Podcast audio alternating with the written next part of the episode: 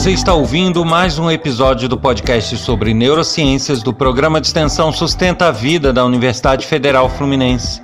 Eu sou Adriano Freitas, pós-graduado em neuroaprendizagem, especialista em neuropsicologia clínica. Neste episódio, eu vou falar sobre o transtorno seletivo alimentar.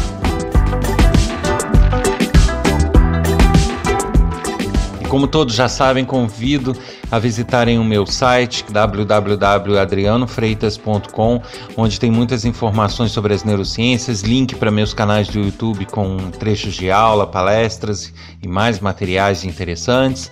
E também convido a todos a participarem desse podcast enviando mensagens de WhatsApp para o número 22 222 1003 ou e-mail para o endereço podcast@sustenta-vida.com.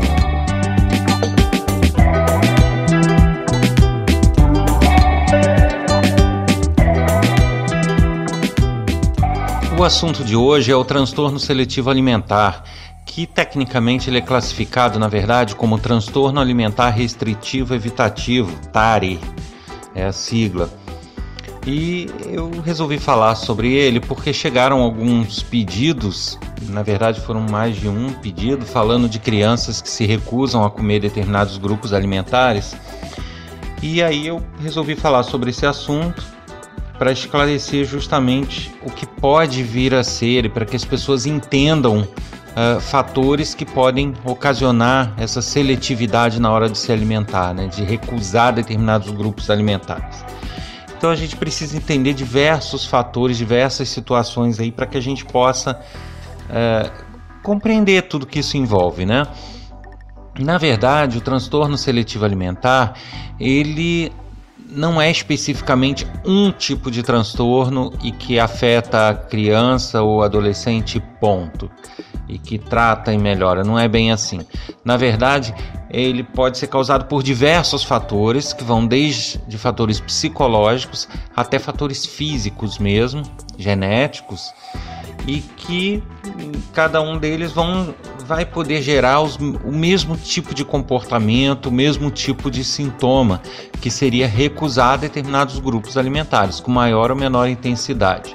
Então a gente vai precisar entender algumas coisas. Para que a gente possa entender bem o que eu vou falar aqui, eu aconselho que se ouça alguns episódios anteriores. Na verdade, três episódios que eu vou recomendar. Então, quem não ouviu, eu aconselhava dar uma pausa, voltar lá, ouvir esses episódios e daí retornar, ou então até ouvir, mas depois se reportar lá para entender melhor os assuntos. Os episódios que eu me refiro são é, três. Um episódio que eu falo sobre sabores, outro que eu falo sobre imprinting e o episódio passado que eu coloquei como tema transtornos ou frescura. Eu aconselho ouvir esses três para que possa estar bem informado e daí compreender bem o assunto que eu vou tratar aqui. Bom, para a gente entender bem de onde vem esse transtorno, tá?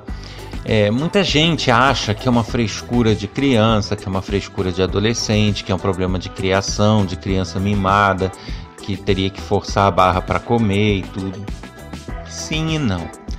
Na verdade, é, existe de fato o transtorno que faz com que crianças e adolescentes, até adultos, mas em menor quantidade, é, é mais frequente em crianças, evitem certos alimentos.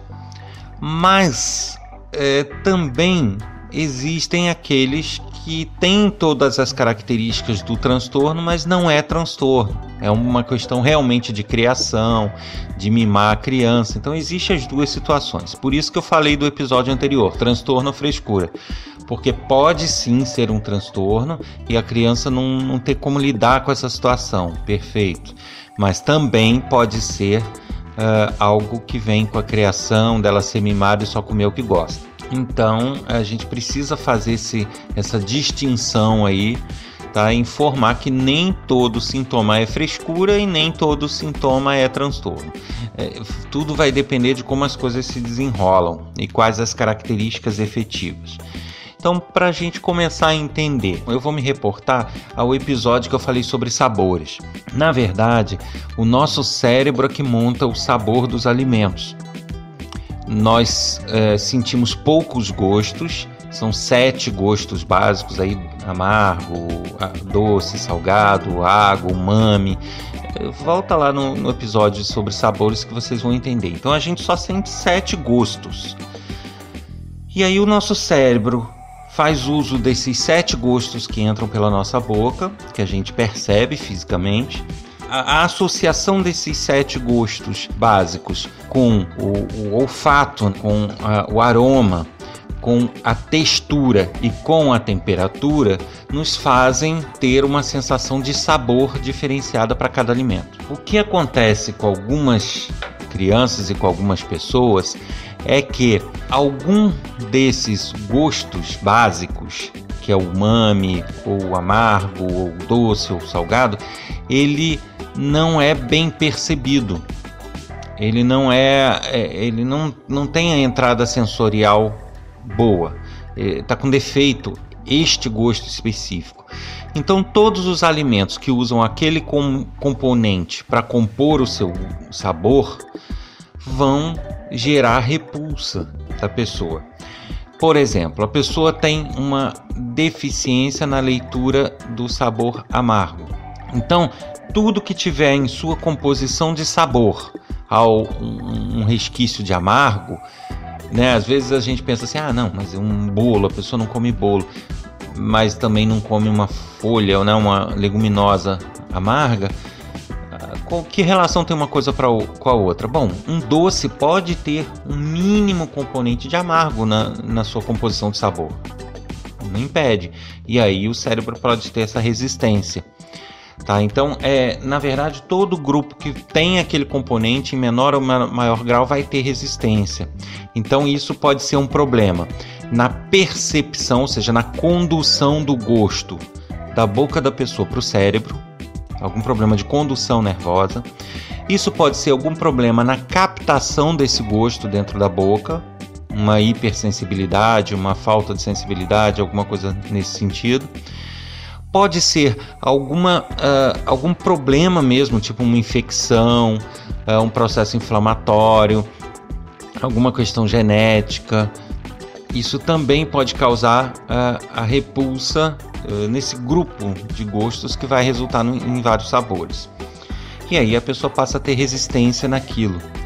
Principalmente quando a pessoa apresenta essa situação repentinamente, ela comia determinado grupo alimentar, de repente ela começou a ficar com repulsa a ele do nada. Isso pode ser causado por alguma doença, algum, uh, algum problema inflamatório, como eu falei, algum problema odontológico, uma infecção que afeta o, o, gosto básico daquele grupo e por aí vai. Então a gente precisa de uma investigação mais ampla.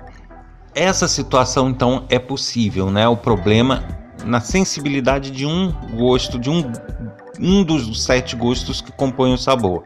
Um outro problema que pode acontecer é nessa montagem do sabor no cérebro. Ele pode receber o estímulo sensorial correto dos sete gostos básicos, porém, uh, ao fazer a mistura do gosto básico com a temperatura, com a textura e, e com odor, né?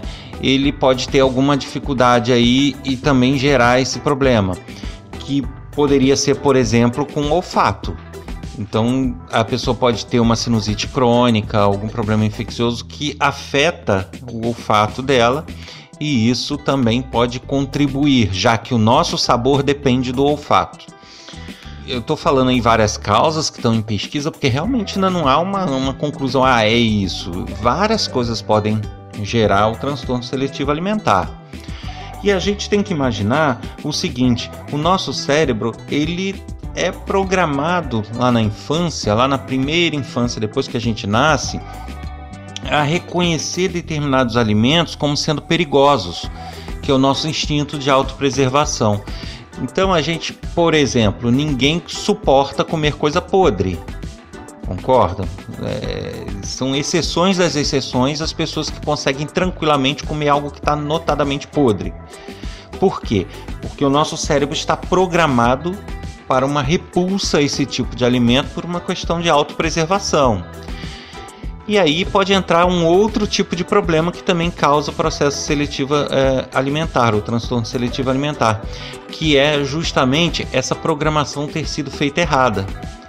Então, se ao invés de ele programar alimentos que são extremamente amargos, que né, seriam é, sinônimo de veneno, é, e outros grupos específicos como sendo danosos, comidas podres. Ao invés de ele se programar para isso, ele pode ter uma programação errada e incluir algum grupo alimentar que não é de risco de autopreservação nesse mapa de risco dele, do cérebro. E aí o que vai acontecer? A criança vai crescer e vai se desenvolver repudiando certos grupos alimentares. É importante notar que nesse caso não é um simples não querer comer, não gostar, não conseguir mesmo. A pessoa se colocar esse alimento na boca, ela vai gerar ânsias de vômito. É, da mesma forma que ela teria que se esforçar para comer, ela tem que se esforçar para não vomitar, porque ela vai gerar todos esses sintomas físicos como se fosse algo que pusesse em risco a vida dela o cérebro vai desencadear todos os processos físicos como se fossem processos físicos uh, de autopreservação. Então, da mesma forma que quando a gente come algo podre, ele vai gerar vômito na gente, que é para a gente não manter aquilo dentro da gente, ele também vai gerar vômito nesses grupos alimentares. Então, é importante notar isso que as pessoas que têm esse transtorno seletivo alimentar não é uma questão de não querer comer, ah, não gosto, mas se forçar um pouquinho acaba descendo a contragosto, mas desce. Isso não é bem um transtorno seletivo alimentar. O transtorno seletivo alimentar ele gera questões físicas mesmo, da pessoa ficar tendo ânsias de vômito e ficar enjoada e querer vomitar o tempo inteiro. É justamente isso que, que é o transtorno seletivo alimentar.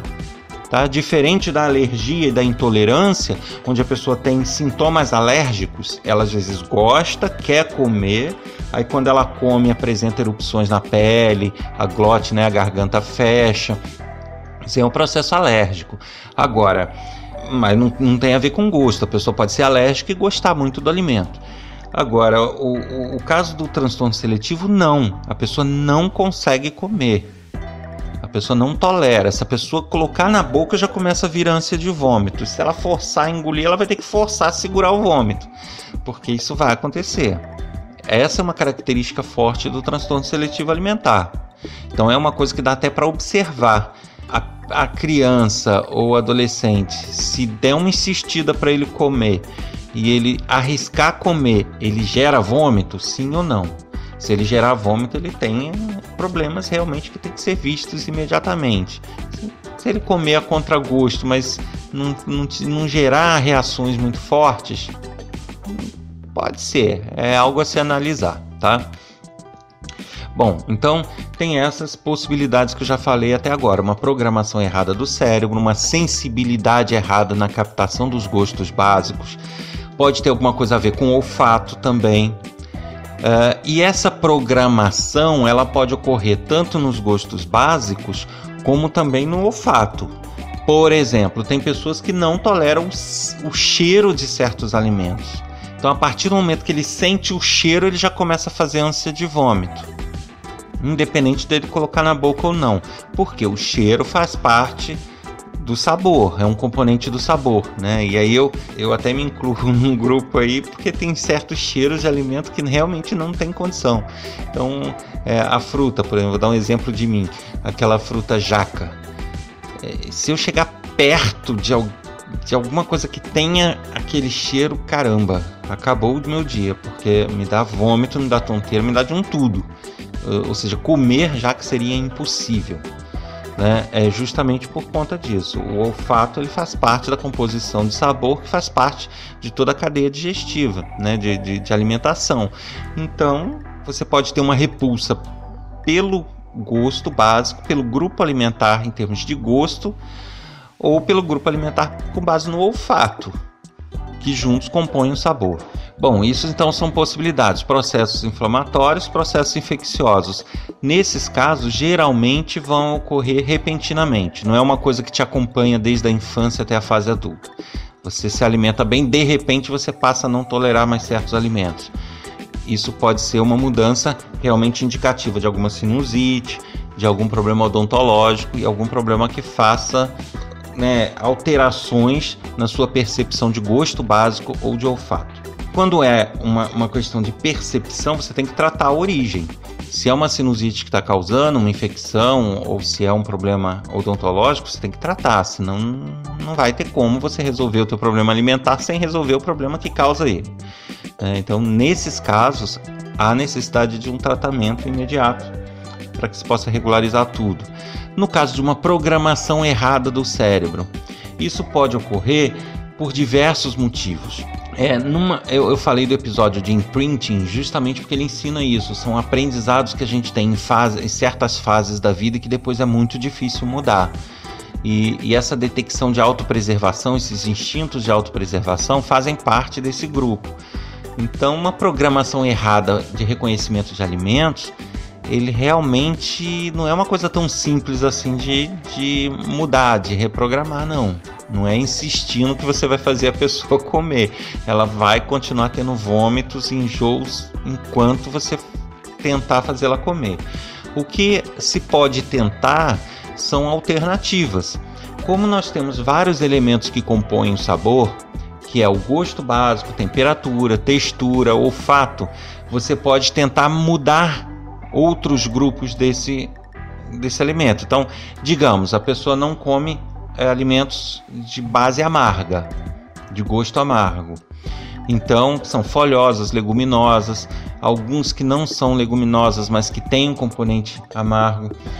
A pessoa pode ter resistência a isso, mas de repente, se você mudar a textura, o, o olfato, o cheiro que ele tem, ou a temperatura, ele pode passar a ser digerível pela pessoa. E aí você pode ir por esse caminho, tentar mudar um ou mais de um desses outros elementos, já que o gosto básico você não vai conseguir mudar. Tenta mudar a textura, tenta mudar a temperatura ou tenta mudar o olfato. Coloca algum outro componente que tem um cheiro mais forte tal e que seja diferente. E aí a pessoa pode começar a conseguir se alimentar daquele alimento. E aí vai fazendo um processo de condicionamento né? A pessoa vai se alimentando dessa forma, dessa forma, vai insistindo tal, e aos pouquinhos vai voltando com a temperatura ao normal, com a textura original, muito suavemente, para ir a pessoa aos poucos ir tentando se reeducar o cérebro no sentido de reconhecer aquele alimento como não perigoso para a saúde. É, aí seria uma reprogramação. Isso é feito a longo prazo, dá trabalho, não é uma coisa que vai conseguir de uma semana para outra, não porque é um tipo de aprendizado que vem lá da infância.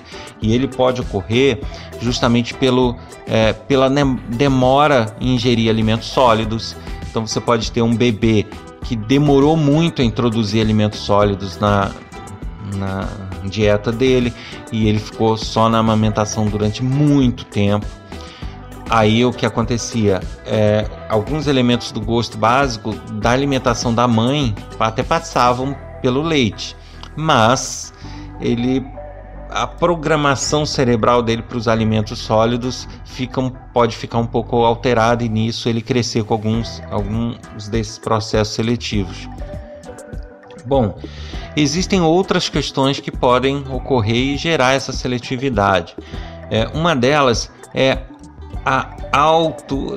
São termos aqui que não são técnicos, não existe nada fechado para isso, mas só para um melhor entendimento, né? Pode ser uma autoprogramação no correr da vida. Por quê? O nosso cérebro ele bloqueia tudo que possa nos, nos gerar ameaça, tudo que para ele pode parecer uma ameaça à nossa integridade. Então, por isso, essa programação lá atrás, da gente não comer coisa podre, não comer veneno, a gente não aguentar né? justamente por uma questão de autopreservação. E aí o que acontece? Conforme a gente vive, podem acontecer situações que fazem ele é, memorizar como perigosas. Vou dar um exemplo. Você tem um, um, alimento que você gosta muito, você até se alimenta bem dele e gosta de comer, e aí você foi e comeu esse alimento. Coincidentemente, você passou muito mal no mesmo dia ou na mesma hora ou imediatamente após comer esse alimento. E aí você pode ter passado mal de diversos por diversos motivos, não necessariamente pelo alimento. Mas se esse seu passar mal teve alguma coisa a ver com a tua parte digestiva, no seguinte sentido, você ficou com mal-estar, ficou tonto, ficou enjoado, ficou com um vômito. Por mais que não tenha tido relação com alimento, seja algum outro fator que esteja provocando isso, o teu cérebro pode fazer uma associação direta. Ele comeu este alimento, esse sabor e teve essa resposta, ele passou mal. E aí você pode começar a perceber que aquele alimento que você gostava, às vezes gostava até muito, de repente ele passa, você passa a enjoar dele. Hum, tô com vontade de comer. Você passa, perde a vontade de comer dele. Eu não sei se vocês já perceberam isso, né? De às vezes passar mal e o alimento que você comeu naquele dia que você passou mal, você passa a enjoar dele. É justamente uma preservação do cérebro. O cérebro, pelos mecanismos naturais dele, associou o teu passar mal com o alimento que você comeu imediatamente antes e ele te dá uma resistência, um enjoo para você não ficar insistindo naquele alimento. Mesmo que ele não tenha tanta relação assim. Então esse também é mais fácil um pouco de lidar, porque se você num dia falar não, eu vou comer para ver e o cérebro perceber que você não passou mal no segundo dia, isso já vai ser, ser amenizado. Então é uma questão de readequar posteriormente, é possível, tá? Então nós temos aí questões físicas, temos questões é, de programação do cérebro, de percepção de sabores, temos várias situações envolvidas. E temos também questões psicológicas que podem advir da infância e que podem gerar essa resistência, né? No tipo crianças muito novas que uh, os pais colocavam goela abaixo um determinado alimento, um determinado grupo alimentar. Ele pode crescer com uma resistência feroz a esse alimento, porque isso se associa com violência, se associa com desrespeito, se associa com uma série de coisas. Aí são fatores psicológicos que determinam essa seletividade alimentar, tá? Então nós temos aí várias origens possíveis, mas o importante é saber o seguinte: a seletividade alimentar ela existe, pode ser genética, fisiológica, neurológica ou psicológica, mas ela também pode ser uma questão de criação. Como eu falei no episódio anterior, transtorno ou frescura, né? Ela, ela também pode ser aí um excesso de mimo. Tá? Se a criança sempre, ah, quero comer chocolate, tome chocolate. Ah, quero comer não sei o que, tome aquilo que ela pediu e, e ai, tadinho, não gosta disso, aí nunca dá. Ela pode crescer mimada o suficiente a ponto de não querer comer outra coisa. Tá? Isso pode acontecer. Então é importante que você faça essa, é, é, esse aviso, tá? Que nem todo mundo que não quer comer um grupo alimentar significa que tenha efetivamente um transtorno. Pode ser simplesmente uma criança mal educada, mal criada nesse sentido. Agora, é, uma boa parte das pessoas que não é, que têm problemas com certos grupos alimentares podem sim ter um transtorno e aí precisa ser visto. A identificação do transtorno não é uma questão tão simples, apesar do transtorno parecer simples, porque envolve equipes multidisciplinares. Né? Como eu falei, pode ser uma questão psicológica, que seria visto por um psicólogo, um psicoterapeuta, um psiquiatra. Pode ser uma questão fisiológica, que aí seria visto por um médico clínico, alguma coisa. Pode ser uma questão neurológica, que teria que ser visto por um neurologista ou especialista nessas questões. Pode ser uma questão odontológica, como eu falei, uma infecção na boca, principalmente se for iniciado recentemente. Pode ser alguma questão de otorrinolaringologista, que é uh, uma sinusite, alguma coisa nesse sentido. Então você pode ter aí N fatores gerando um transtorno seletivo alimentar. E como que você identifica isso, né? Para ter certeza, você vai ter que fazer uma maratona e tentar ir por, por eliminação identificar o que, que é. É, realmente é, é, não é a identificação não é tão rápida e o tratamento também não. O importante é sempre buscar conhecer uh, as causas, tentar se informar e tentar conseguir uma orientação nesse sentido para que justamente não seja feito nada forçadamente que pode causar até outros problemas derivados deles. Você ouviu mais um episódio do podcast sobre neurociências do programa de extensão Sustenta a Vida da Universidade Federal Fluminense. Meu nome é Adriano Freitas, pós-graduado em neuroaprendizagem, especialista em neuropsicologia clínica. Para falar com a gente, enviar críticas, sugestões, elogios, basta escrever um e-mail para podcast@sustenta-vida.com ou mensagem de WhatsApp para o número 22 99222 1003. Aguardo vocês na próxima semana, hein? Até lá!